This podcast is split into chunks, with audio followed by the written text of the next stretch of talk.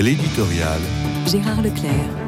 L'entrée en carême n'est pas seulement volonté d'ouvrir une période que l'on pourrait dire ascétique dans notre vie, où le jeûne et d'autres formes de privation permettraient un renouveau de vie spirituelle. Elle est cela, bien sûr, même si nos frères orthodoxes pourraient nous donner un exemple avec leurs règles beaucoup plus contraignantes que les nôtres.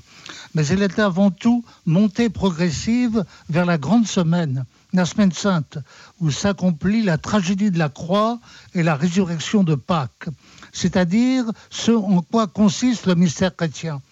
Or, c'est ce mystère qui est absolument décisif pour nous, c'est lui qui réclame notre adhésion totale, notre méditation et notre participation à l'appel qui nous est lancé.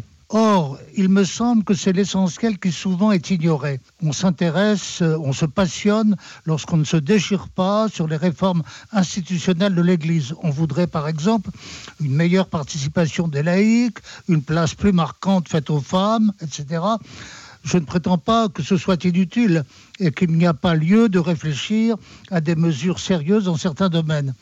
Mais si tout n'est pas orienté vers la Pâque, on risque de se perdre en querelles humaines.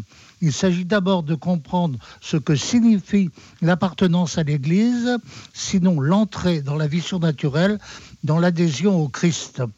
Le carême, c'est d'abord cette volonté de revenir à l'essentiel en l'identifiant comme la venue du Fils de Dieu parmi nous, son offrande totale et son invitation à rejoindre la communauté de foi où l'humanité se renouvelle. Il ne s'agit pas de fuite hors de notre condition humaine, mais de confrontation à une révélation qui nous en offre la clé.